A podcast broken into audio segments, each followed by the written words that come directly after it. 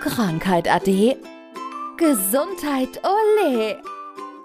Gesundheitsmix, der Podcast für mehr Lebensqualität. Von und mit der Gesundheitsexpertin Manuela Hartmann glaube, das hat es so bei uns im Land noch nicht gegeben. In der letzten Zeit konnte man in die Apotheke gehen und dann gab es zum Beispiel solche Geschichten wie Hustensaft nicht und andere Mittel waren nicht vorrätig. Und das bedeutet, man muss sich anders behelfen. Und viele haben, die, also ich kenne das sogar aus dem Bekanntenkreis, die sonst diese Dinge gar nicht benutzen und eher skeptisch sind, haben dann so etwas wie, wie Zwiebel wieder für sich entdeckt. Genau, ja, so ganz klassisch alte Heilmethoden. Die sind jetzt dann eben wieder auf dem Markt ja, aufgeploppt sozusagen. Und ja, der Zwiebelwickel, wir hatten es schon mal in dem Beitrag zur Ernährung oder zu den Farben bei der Ernährung. Also die Zwiebel ist eben sekretlösend und wenn jetzt jemand da Probleme hat, ja, Husten zum Beispiel, mit dem Halsprobleme oder eben bei Ohrenschmerzen, da hilft der Zwiebelwickel sehr, sehr gut. Hat man im Haus, lässt sich leicht herstellen, ne? Genau, äh, sind alles Dinge. Ja, die Natur bietet uns sehr, sehr viel und wir dürfen nur mal vor die Tür schauen, da kriegen wir schon sehr viel. Aber ja, Zwiebel ist so, ja, vor allem auch nichts Teures, ne? Also das das kriegt man sehr, sehr schnell und günstig hergestellt. Und die Nebenwirkung ist halt, es riecht nicht so gut.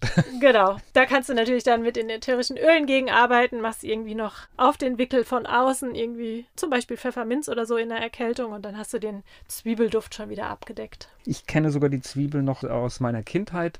Ich war so jemand, der ständig Dornwarzen hatte und das war dann auch eine Möglichkeit, die mhm. loszuwerden. Genau. Also das funktioniert auch. Was gibt es noch? Ich kenne noch den Quarkwickel um den Hals, kenne ich noch. Ja, das zum Beispiel. Oder auch den Quarkwickel um ein entzündetes Gelenk. Also wenn jetzt jemand zum Beispiel ein dickes Knie hat oder eine Verletzung und dann kannst du da auch ganz, ganz toll den Quarkwickel anwenden. Ist natürlich jetzt, da sind wir wieder beim Geruch, wenn die Milchsäurebakterien anfangen zu gären, das riecht natürlich nicht ganz so lecker, aber es ist halt höchst effektiv. Ich habe eine Weile im Altenheim gearbeitet und da kam ganz oft auch der Kohlwickel zum Einsatz. Also da hat man Kohlblätter gewelliert, also quasi mit einem Nudelholz ausgerollt, um dann das Blatt zu verarbeiten. Und dann hast du auch da wirklich zusehen können, wie die Gelenke entsprechend abgeschwollen sind. Und das ist ja so einfach und günstig herzustellen. Wenn man sich das anschaut, also der Quark sieht dann ja auch danach nicht lecker aus. Genau. Also man, man, merkt ja, dass es irgendwas macht. Ne? Ja, es passiert, genau, es passiert einfach was.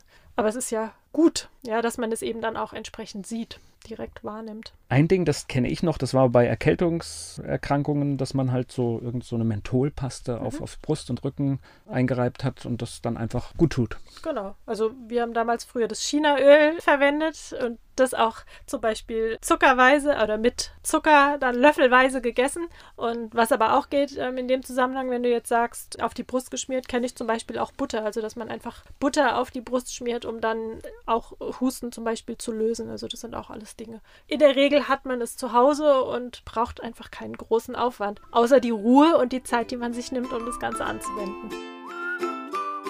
Das war Gesundheitsmix, der Podcast für mehr Lebensqualität. Von und mit der Gesundheitsexpertin Manuela Hartmann. Die im Podcast dargestellten Inhalte dienen ausschließlich der allgemeinen Information. Sie stellen keine Empfehlung oder Bewerbung der beschriebenen oder erwähnten diagnostischen Methoden oder Behandlungen dar und ersetzen keinesfalls die Beratung durch Therapeuten. Bitte wenden Sie sich bei gesundheitlichen Fragen oder Beschwerden immer an die Therapeutin oder den Therapeuten Ihres Vertrauens.